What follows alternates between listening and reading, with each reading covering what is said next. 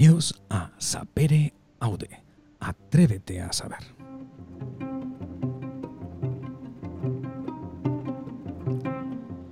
El programa para todas aquellas personas curiosas, ávidas de conocer y saber cosas nuevas y cosas que no son tan nuevas. Hoy nos vamos a remontar un poco, un poco bastante atrás en el tiempo. Nos vamos a ir a la protohistoria. Y lo haremos de la mano de Rafael Micó.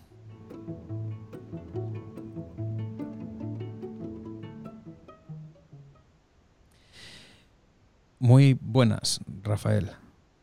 Hola, muy buenas tardes.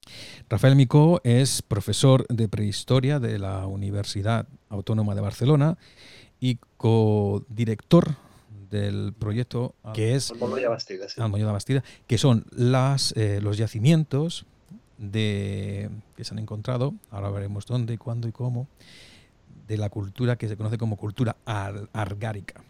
Normalmente los programas que, que hacemos de, de Sapere Aude, eh, suelo preguntarle al invitado sobre sus orígenes y quién es y quién no es. Brevemente, Rafa, ¿qué es lo que te llevó a ti a dedicarte a la prehistoria y luego descubrir esto de la cultura argárica? Luego veremos lo que es la cultura argárica. Bueno, en mi caso es algo vocacional. Desde muy pequeñito eh, mi ilusión, mi vocación era trabajar en arqueología y después, pues afortunadamente, tuve la posibilidad de estudiar en una universidad pública. Eh, tuve la posibilidad de proseguir mis estudios con becas, con becas estatales, y tuve la posibilidad, sobre todo, de integrarme en un equipo de investigación. Eh, hoy en día, prácticamente cualquier investigación, si no se hace en equipo, prácticamente no se hace. Yo tuve la suerte de integrarme en un equipo amplio, solidario, fantástico, gracias al cual eh, estoy aquí hoy, ahora, viviendo, eh, en este caso, de, la arqueología y pudiendo investigar algunas de las cosas que, que esta tarde os voy a contar. También tengo que decir que hoy es un programa especial porque cuento con la presencia de una buena amiga, Rebeca Martínez, que en realidad es la responsable de que hoy estemos tú y yo aquí hablando. Tú estás en Barcelona, nosotros estamos en Madrid. Y Rebeca Martínez pues, es eh, muy, muy aficionada a la, a la historia, en concreto a la prehistoria.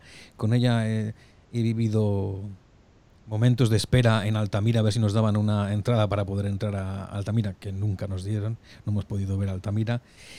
Eh, normalmente cuando se habla de, de, prehistoria, aunque digamos que la cultura argárica pertenece más a la protohistoria que a la prehistoria, en España principalmente viene a la cabeza Atapuerca o Altamira, que son Atapuerca más o menos de unos 800.000 años de historia y Altamira pues unos 13.000, 15.000 años.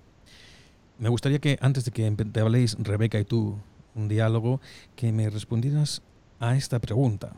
¿Por qué la cultura argárica es importante? Bueno, por, por diferentes motivos.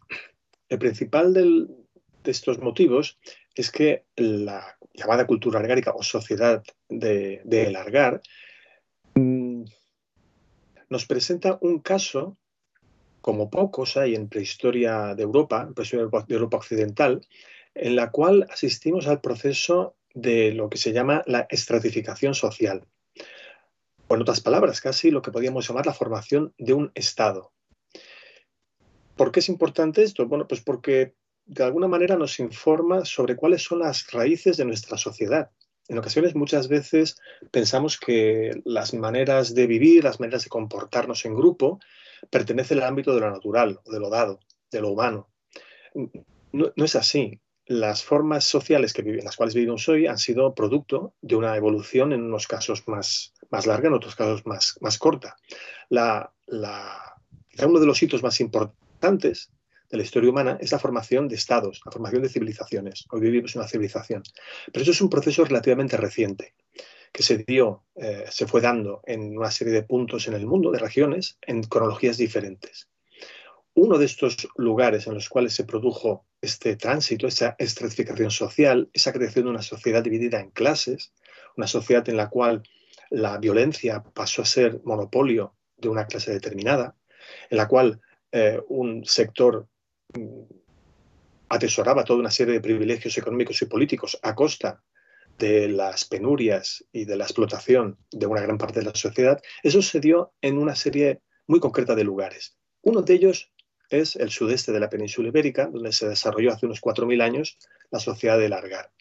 Y por eso, mm, y, gracias también a un registro arqueológico, una cantidad de, ah, hallazgos eh, realmente inusual, estamos en condiciones de conocer muy bien ese momento del pasado y, por esa razón, de conocernos también un poquito más. Ajá. Muy bien. Bueno, Rebeca, buenas tardes. No has dicho nada. Hola, buenas tardes. Eh, es un placer estar aquí hablando con Rafael Micó, que le he escuchado muchas veces eh, por las redes y, y, he aprendido mucho y espero que en esta ocasión pues seguir aprendiendo.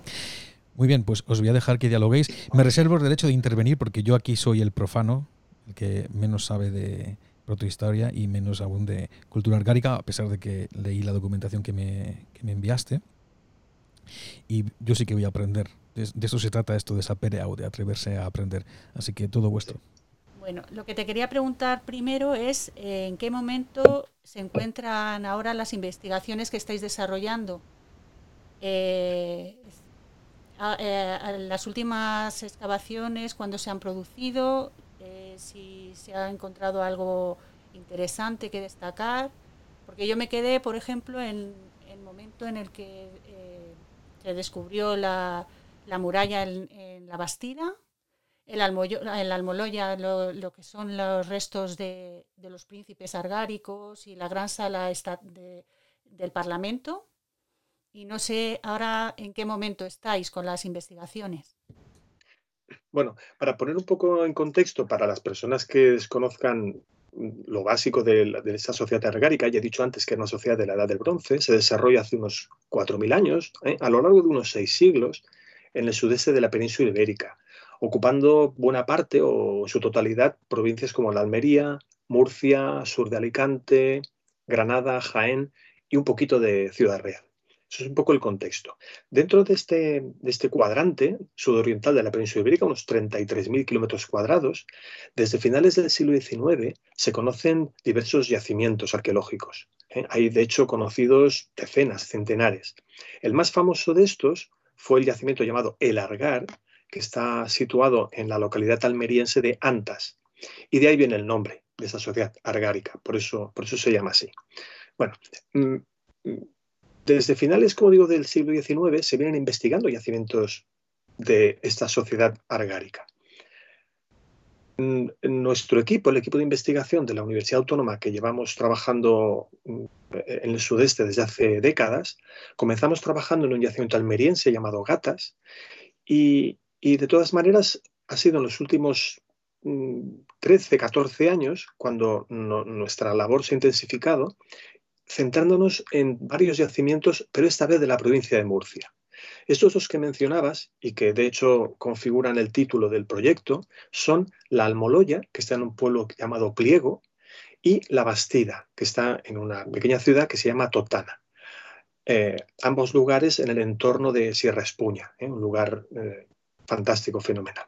Bueno, en ambos yacimientos, como digo, vamos desarrollando campañas de excavación y de investigación sistemática de muchísimos materiales. Una cosa que también creo que es importante que sepa la audiencia es que se trata de asentamientos, por lo general, ubicados en cerro, con casas de piedra muy sólidas, con estructuras de carácter público, como pueden ser balsas, grandes balsas para almacenamiento de agua, fortificaciones, e incluso algunas estructuras, como una que hemos encontrado en la Almoloya, que equiparamos a parlamento o palacio, una sala, podríamos decir, de gobierno. Mm, estos son los dos, dijéramos, eh, asentamientos que, que, conocemos. Pero es que además no solo son asentamientos entendidos como lugares donde vive la gente, sino que también son cementerios. La gran ventaja que ofrece la arqueología argárica es que después de documentar lo que la gente, donde la gente vivía, sus, instrumentos, sus útiles, los restos de sus comidas, sus edificios, etc., cuando seguimos excavando y atravesamos los pisos, los pavimentos de sus casas, nos encontramos con sus tumbas. Por tanto, la información que obtenemos es fantástica. Conocemos qué utilizaban para vivir y después conocemos cómo fueron depositados al morir. Hay muchos yacimientos argáricos, como decía. Mm, actualmente, los mejor conservados, los que ofrecen visitas eh, guiadas, en los cuales se están desarrollando las investigaciones más importantes, son, entre otros, pero yo quisiera subrayar estos dos que estamos investigando, la Almoloya y la Bastida. Me preguntabas por el estado de un poco de la investigación. Bueno, la investigación eh, actualmente mm, lleva ya una trayectoria que podemos decir ya de largo plazo, estos 14 eh, años casi en el caso de la Bastida y, unos 9 en el caso de la Almoloya, y hemos, descubrimiento, hemos descubierto algunos elementos realmente interesantes que, cuyo interés trasciende fronteras. Uno de ellos, como el, que es el, primero que ha señalado, era la muralla de la Bastida. Eh, la muralla de la Bastida es un elemento monumental increíble por dos motivos. Primero, porque revela un dominio de las técnicas arquitectónicas y de ingeniería insólito para una sociedad de hace 4.000 años en la península ibérica. Y en segundo lugar, porque nos revela que en esa sociedad ya existían especialistas en la violencia. Seguramente sabéis que, que uno de los elementos diagnósticos de un Estado es la capacidad de haber generado un sector de población que ostenta el monopolio de la fuerza física. En una sociedad no estatal, yo qué sé, yo podría pelearme con Michael y la cosa no pasaría de ahí. A lo mejor él me haría daño o me mataría, a lo mejor de una pedrada en la cabeza, y bueno, mm, pues eh, aquí quedó la cosa. Quizá mis parientes pues le reclamarían algo a él o a sus parientes, o quizá no. En un Estado esto no sucede. En un Estado el monopolio de la violencia no lo tiene Michael, lo tengo yo ni, tú tampoco, Rebeca, lo tiene alguien, un tercero. Ese es el único autorizado para ejercer violencia física, en ocasiones letal, eh, a su criterio. Este, este cambio es un cambio radical, sustancial, respecto a las sociedades del pasado. Bueno, pues como os decía al principio, la Bastida es uno de los primeros lugares donde este cambio tan sustancial, tan cualitativo, se manifiesta en el ámbito de Europa occidental. Ajá, permíteme que, intervenga. Tengo una curiosidad, porque he leído que en las tumbas se encuentran dos o tres personas. ¿Por qué dos o tres personas? No, normalmente es, eh, la, gran mayoría de tumbas eh, em, acogen un único cadáver. Los tenemos, no hay distinciones de sexo y edad. Y algunas tumbas, dos, dos cadáveres. Pueden ser un hombre o una mujer, un adulto o adulta y una criatura, y en poquísimas ocasiones, poquísimas, dos hombres.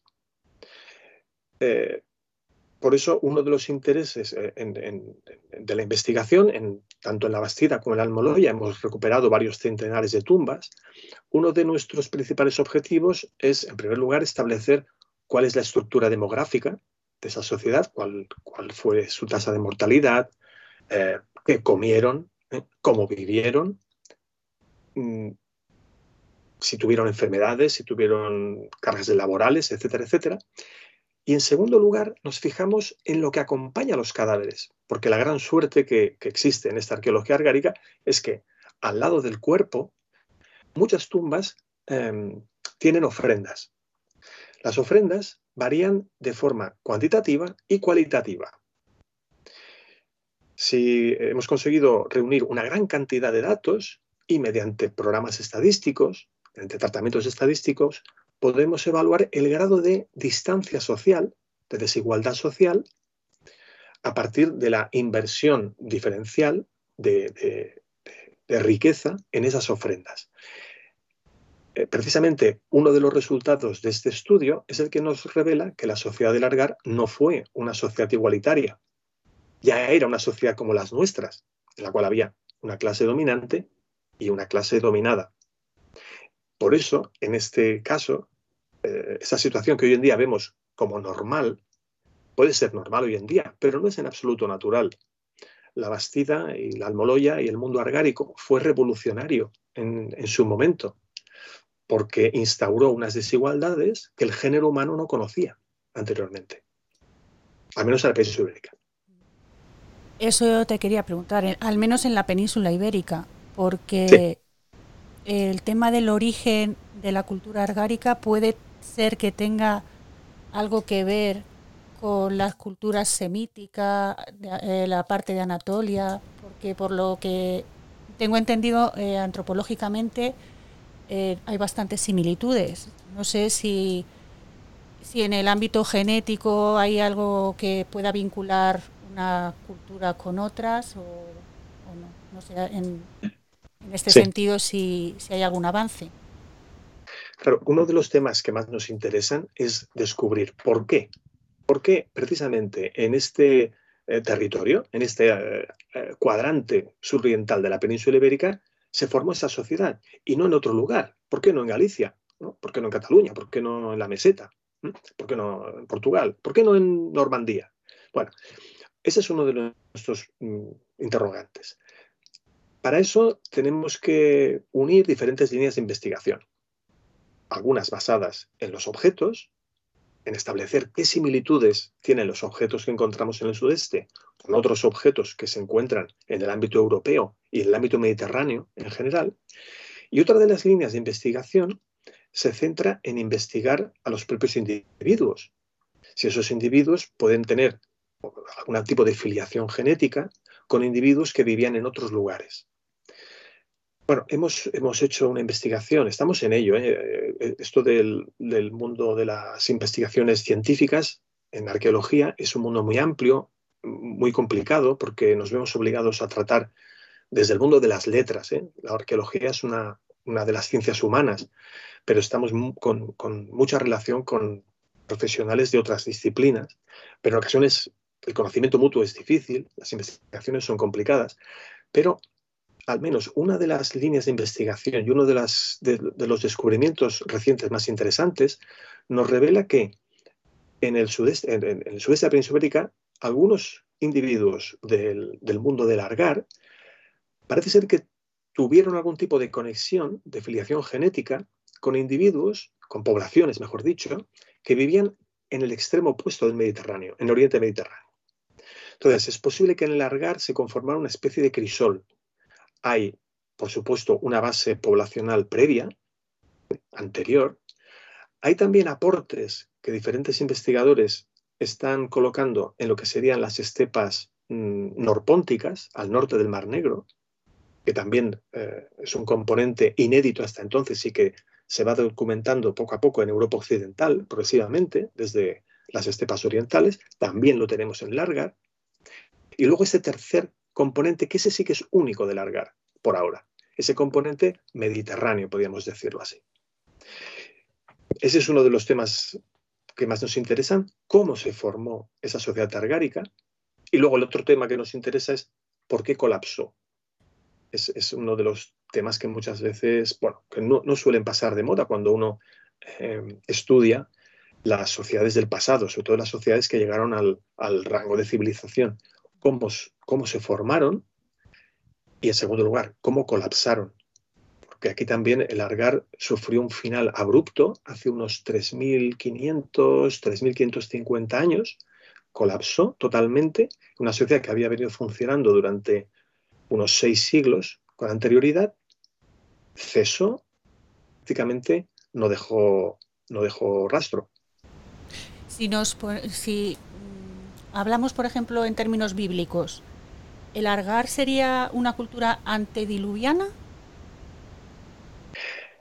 Vamos a ver, en términos, casi mejor que en términos bíblicos, podemos hablar en términos eh, cronométricos.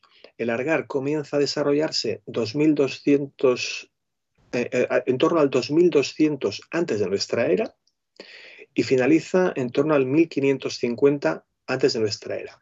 Para que tengas una idea, esto sería contemporáneo a, por ejemplo, el código de Hammurabi, que es más o menos 1780 antes de nuestra era.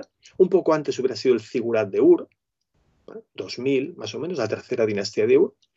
Es poste, es, estamos completamente sincrónicos al Imperio Medio egipcio. Eh, sin sincrónicos también a los palacios cretenses, a la civilización minoica, vamos. Y el Argar es anterior, fundamentalmente anterior, aunque hay un pequeño solapamiento eh, en su final, con el mundo micénico. La sincronía sería, eh, cuando acaba el mundo, los últimos 100 años, 150 años del mundo micénico, es el mundo de las llamadas tumbas de pozo de Micenas. No sé si habéis visto aquellas máscaras de oro eh, que encontró Schliemann hace ya, a finales del 19, ahí en, en Micenas. El final del Argar sería contemporáneo a ese mundo del círculo A y círculo B de Micenas, que es el comienzo del mundo micénico. Más o menos para que te hagas una idea. Eh, en términos, por ejemplo, de, la prehistoria peninsular, cuando acaba el Argar, 1550 hace nuestra hora de era, todavía faltan unos seis siglos para que comiencen a llegar los primeros colonizadores fenicios. Y falta casi, casi un millar de años para que se asiente la, llamada cultura ibérica, para que comience a funcionar la cultura ibérica.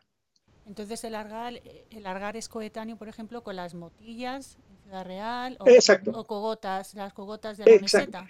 Mira, es sincrónico totalmente a las motillas, que es una cultura también de lo que se llama el bronce manchego. No solo hay motillas, hay también otros yacimientos, morras, castellones. Y, y es anterior a cogotas. Es sincrónico Podemos, como esta sociedad, Cogotas, también para que no sepa, es una sociedad, eh, una llamada cultura arqueológica de la del bronce, que surge en la meseta, la cuenca del Duero, fundamentalmente, y que se va después expandiendo a otras regiones periféricas de la península ibérica.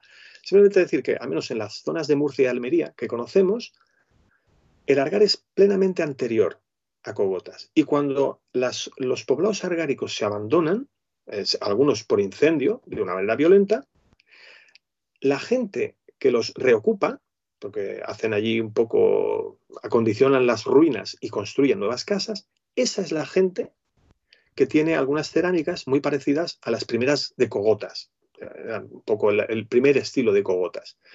Por tanto, estamos hablando de una sociedad muy antigua, de inicios de la Edad del Bronce, en términos peninsulares.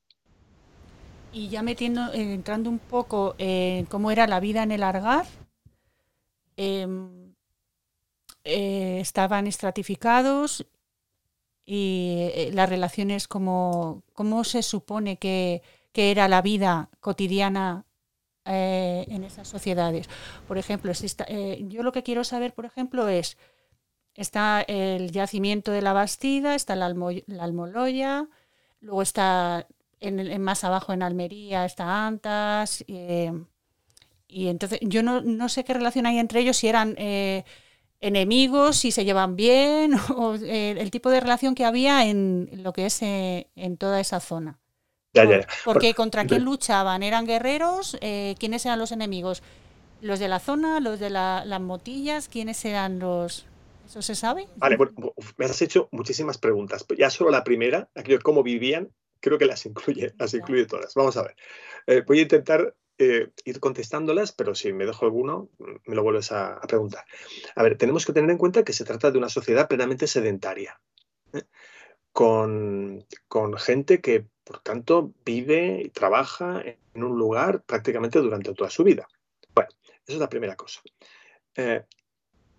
políticamente, el Argar, en su época de máximo apogeo, mantuvo una estructura realmente sólida eh, con la existencia de fronteras, fronteras que separaban el territorio argárico de lo que es las sociedades del bronce manchego, por ejemplo, o del bronce valenciano o del Guadalquivir, del, medio y, del sudoeste. Muy bien. Estamos convencidos de que esas fronteras se mantenían mediante la fuerza. Encontramos además poblados situados siempre en lugares estratégicos. Gran parte de los, asentamientos argáricos están situados encima de cerros, los mejor conocidos al menos, los emblemáticos. ¿Por qué? Pues porque hay una necesidad básica que es la defensa. Tú me dirás, ¿defenderse contra quién?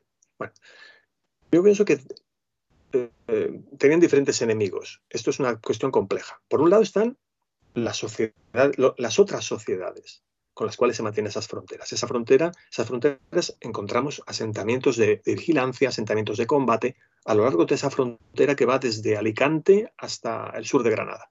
Bien. En segundo lugar, no podemos negar que en el interior debieron haber rivalidades y rivalidades violentas. La élite estaba formada por hombres y mujeres, pero es muy curioso ver cómo los hombres de la élite fueron enterrados con armas. Eran los únicos que tenían el acceso a armas. Y armas entendido en su sentido literal, es decir, objetos eh, diseñados, fabricados con el objetivo principal de causar un daño letal a otras personas. Entonces sabemos que alguien, no sé, yo te puedo hacer daño con un bolígrafo, ¿vale? O con una botella de, de cerveza, pero no son armas. Un arma es una espada, o un arma es una alabarda, o un arma es un hacha de combate. Esos son armas. Pues bien, solamente un, número restringido de hombres tenían la capacidad de usar esas armas. Después fueron enterrados con ellas. Es muy posible que hubiera rivalidades entre las diferentes unidades políticas que conformaban el gran territorio argárico. Quizá de una manera parecida a como en la Grecia clásica, Atenas mantuvo rivalidad con unas polis contra otras, y hubo muchísimas rivalidades en ese sentido. Independientemente de que todo el mundo, todas esas polis se reconocieran como griegas y tuvieran una diferencia respecto a las sociedades de la Tracia, por ejemplo, o de los bárbaros o los persas. Con lo cual, un poco la idea que tenemos del mundo argárico es que en su interior hay una serie de relaciones que permiten reconocerlos como argáricos, hay unos objetos que solamente son de, de esta gente, hay un, un, tipo de enterramientos de ritual que solo son de esta gente, un tipo de poblados que son reconocibles. Te, enseñan una cerámica del sur de Alicante y te enseñan otra cerámica del interior de Granada y dices, oye, esto es igual, vale. En cambio, te enseñan una cerámica de Soria y dices, uy, esto no es igual. O de Castellón, dices, uy, esto no es igual. Es decir, en, su interior, en el interior del Argar, hay unas relaciones humanas, sociales, económicas, políticas, que permiten establecer una unidad. Pero eso no quiere decir que eh, todo lo argárico tuviera una única capital, un único poder centralizado, sino que seguramente hubo varios poderes centralizados de diferentes unidades políticas en su interior. Y si quieres que te diga una tercera fuente de conflictos, te hablaría de los conflictos internos hay conflictos, hubo conflictos entre el Argar y otras sociedades, hubo conflictos entre diferentes unidades políticas dentro del Argar, pero también seguramente hubo conflictos de clase. Los, los poderosos utilizaron el control de las armas, el uso de las armas, el manejo de las armas, para mantener unos privilegios que eran económicos y políticos. Un poco como ha sucedido en otras sociedades civilizadas de las que tenemos noticia, la actual o yo qué sé, la Edad Media o esta que decíamos del mundo grecolatino. Ahí evidentemente eh, las personas pudientes, los miembros de la clase dominante, utilizan las armas tanto para pelearse con otros iguales que ellos, de una unidad política, utilizan las armas para conquistar otros territorios y también utilizan las armas para mantener a sus súbditos o a sus siervos en esa posición de siervos, para que sigan siendo siervos y súbditos. Me surge una pregunta que está relacionada con algo que has dicho anteriormente cuando hablabas de, los enterramientos de, de, los guerreros que les, les enterraban con las armas.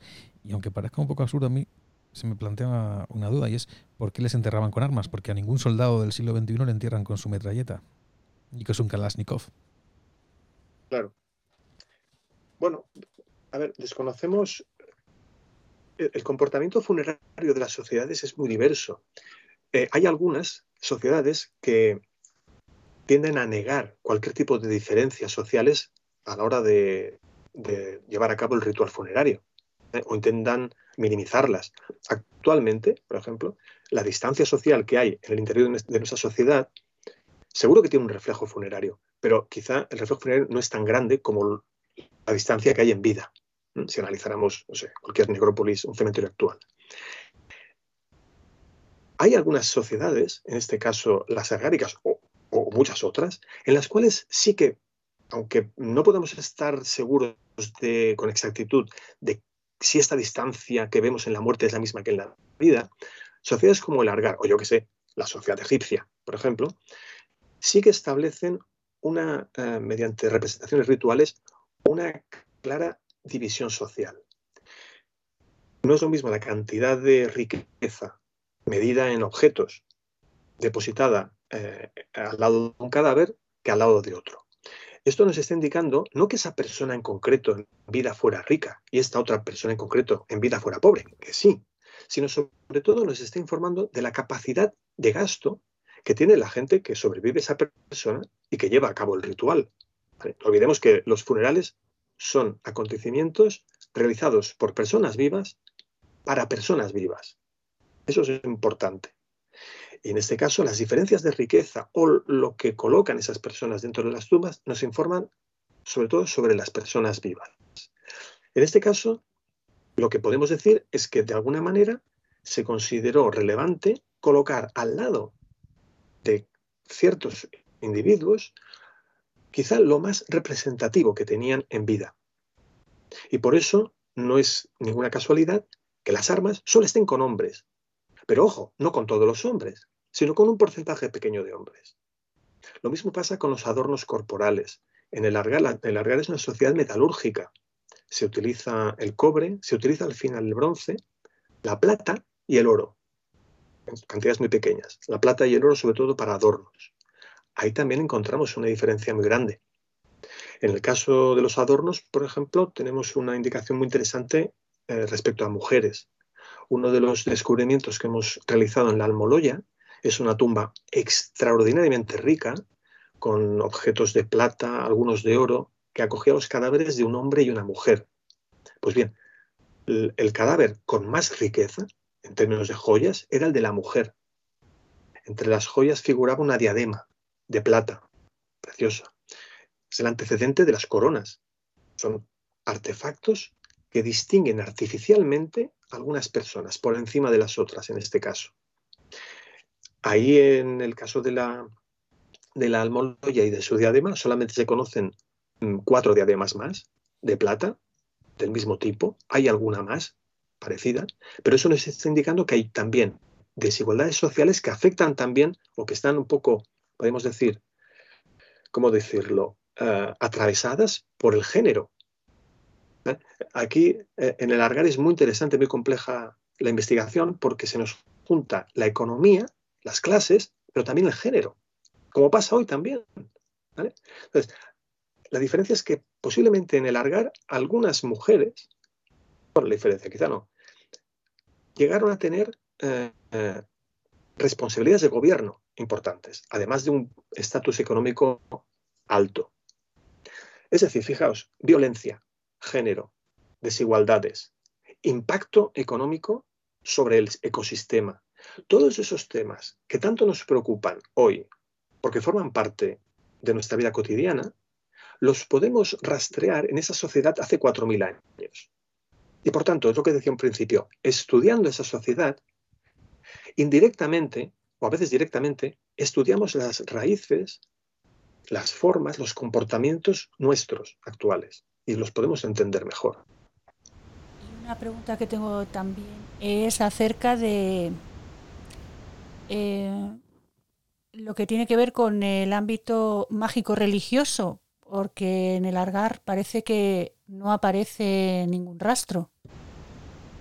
Eso es. A ver, en otras sociedades, como por ejemplo la anterior a Argar, en el propio sudeste, es una sociedad también muy conocida en el mundo de la arqueología. Se llama cultura de los millares, a partir de un yacimiento muy importante que se descubrió hace ya más de un siglo en la provincia de Almería.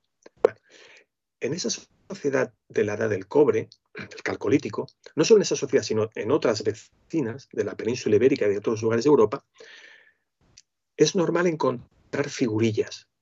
Figurillas que en ocasiones eh, mm, las denominamos ídolos. Mm, muchos de ellos asociados a, elementos femeninos, pero no siempre. En cualquier caso, esos artefactos que podíamos eh, calificar de comunicativos, podemos también clasificarnos dentro del ámbito de lo ideológico o de lo religioso, porque remiten, en nuestro modo de entender, a principios que pueden ser sobrenaturales, al sol o pel del sol, la fertilidad, es decir, conceptos abstractos quizás situados más allá de la experiencia cotidiana, pero que se supone que la determina. Bueno, ¿qué sucede en el argar? Que desaparece prácticamente eh, a cero todo lo que sería la expresión figurativa, en términos de decoraciones en la cerámica o la producción de ídolos, ¿eh? o estas figuritas mm, antropomorfas o, zoomorfas, etc. Por tanto, si nos atenemos a esa línea de, argumentación, es, es, verdad que el mundo ideológico, religioso, filosófico, llamémoslo como queramos, de la edad del cobre, se interrumpe en el mundo del argar.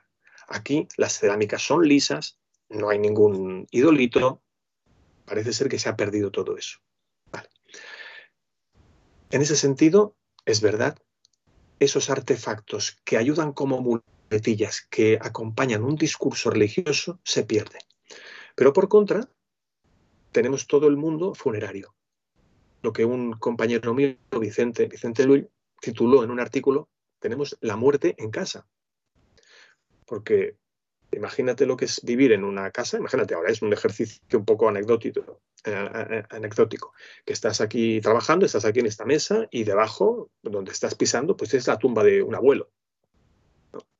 O ya tienes pensado que, bueno, cuando se muera esta, si se muere esta persona, que es mi, padre o mi madre, pues irá aquí al lado de la despensa.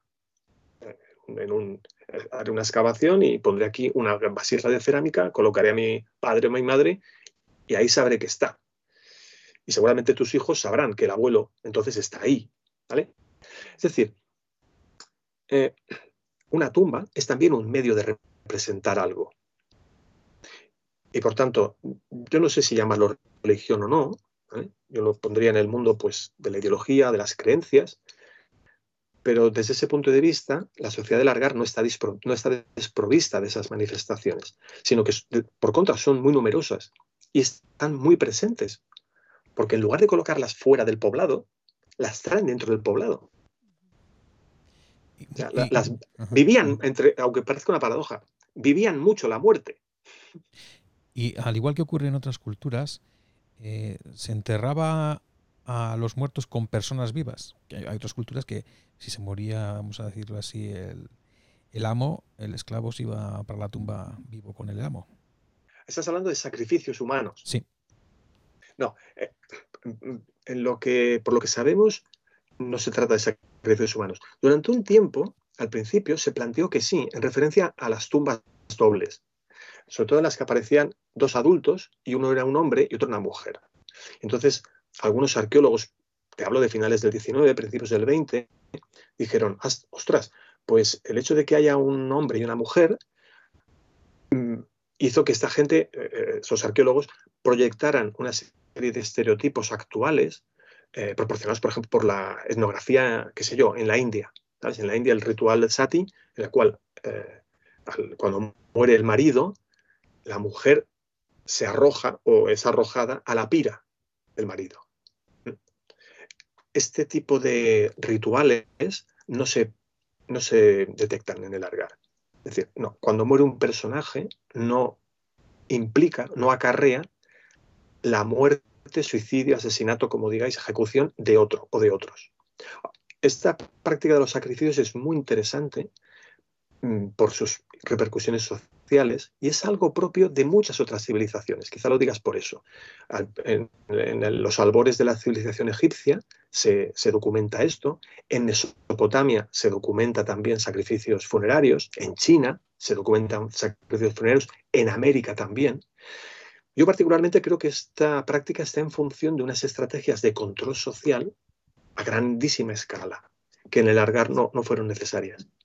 ¿Y qué me dices acerca de, la música, del sonido? Porque hace poco eh, tuve un programa con un biólogo, eh, David George Haskell, que había, hablaba de los descubrimientos que se hicieron en el sur de Alemania de flautas, de hueso de pájaro y de hueso de mamut.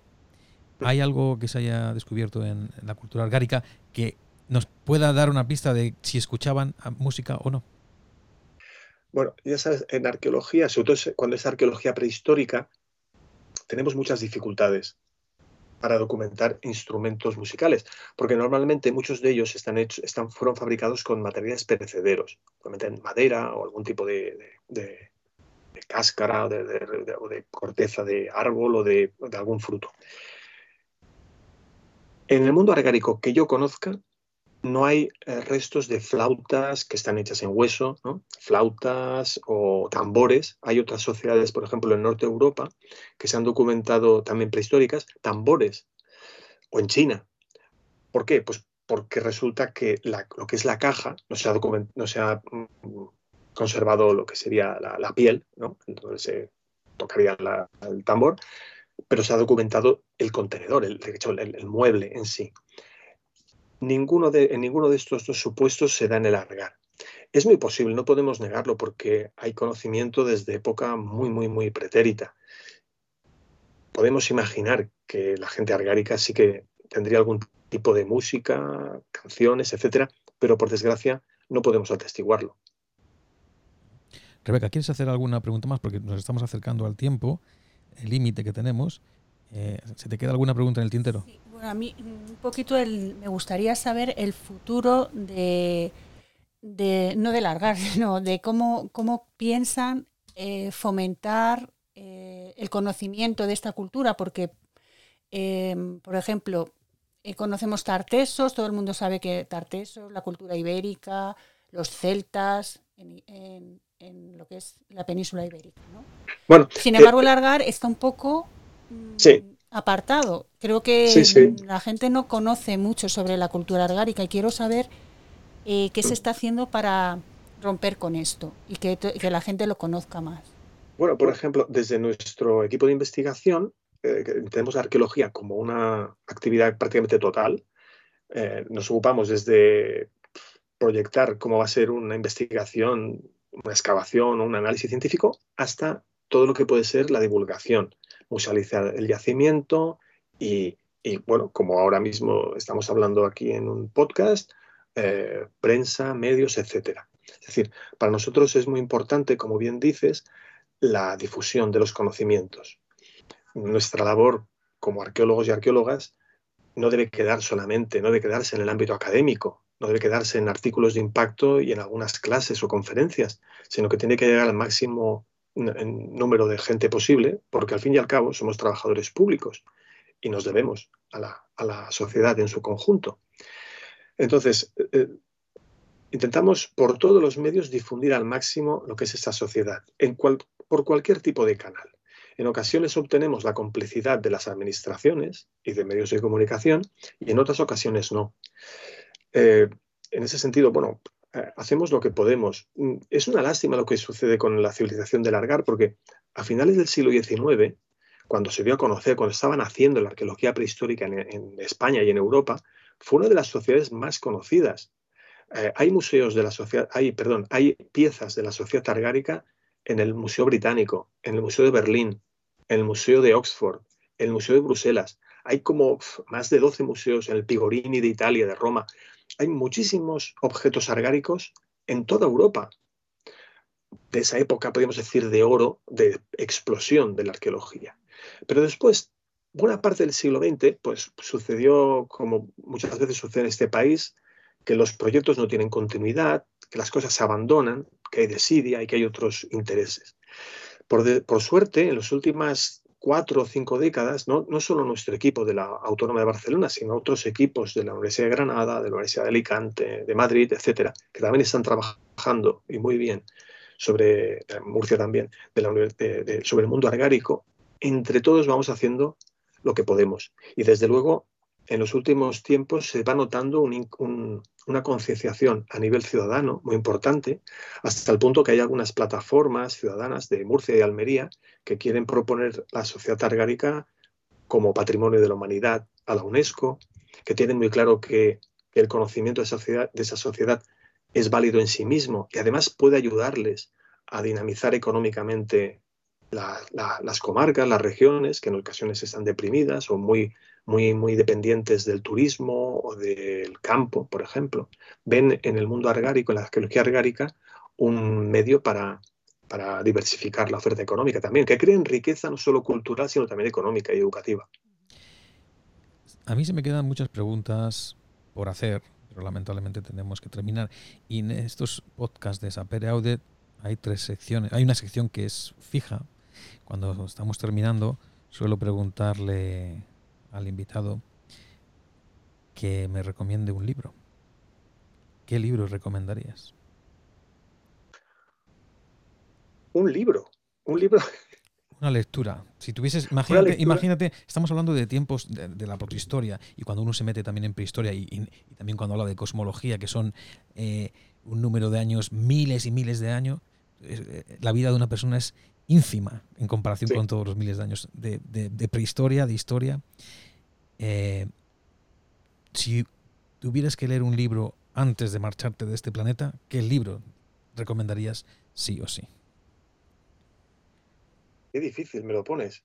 Fíjate, porque estoy acostumbrado como profesor a, recomendar listas bibliográficas. Eh, y siempre digo que un libro, no existe un libro que sea el libro de los libros, y, que, y que con un manual te pueda valer. La pregunta es sobre cualquier momento de la historia. Cualquier ámbito. Cualquier un, Un libro que, un libro que si, que si tú imagínate que es tu última conversación, que tú y yo estamos teniendo nuestra última conversación y me dices, mira, este libro tienes que leerlo. Pues mira, El Capital, de Marx. Y lo mismo que te he dicho con los libros, con la música. Si tuvieses que recomendar una obra musical que escuchar, ¿qué obra sería? Yo tengo que reconocer que soy analfabeto eh, funcional en términos musicales, es una de mis grandes carencias. Eh, eh, la música clásica y la ópera reconozco toda su riqueza, pero realmente, como digo, soy un, desastre, una nulidad. No sé, no sé lo que te recomendaría, porque eh, como además tú eres una persona muy sabia, muy culta en este dominio, debería quedar en ridículo. Con lo no, cual, no, no, no, no, es, tu gusto, no te estoy preguntando que, que, me digas la obra, es la obra que tú dirías. Mi gusto, pues mira, algo de rock sinfónico. Ajá. Y ahí, pues, no sé, estos grupos, pues Pink Floyd, Genesis, de aquellos de cuando yo era joven. muy bien. Y ahora, lo último. Que, como te he dicho antes, hemos estado hablando de una cultura que es milenaria. Si alguien dentro de mil años pudiese escuchar la onda sonora de tu voz y oír un mensaje que alguien le dejó en 2022, ¿qué mensaje te gustaría dejar para esa persona que eventualmente te escuche? ¿Qué mensaje me gustaría dejar?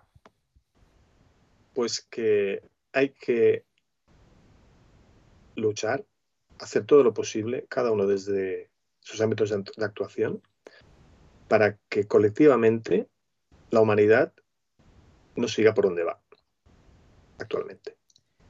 Hay que luchar para eh, frenar esta tremenda desigualdad económica, lo que ha provocado que haya clases sociales en aumento, crecientes, y obviamente que ese expolio humano esté más cargándose el planeta, con lo cual no sé si llegaremos, no sé si habrá alguien dentro de mil años aquí para escuchar mi voz a este paso.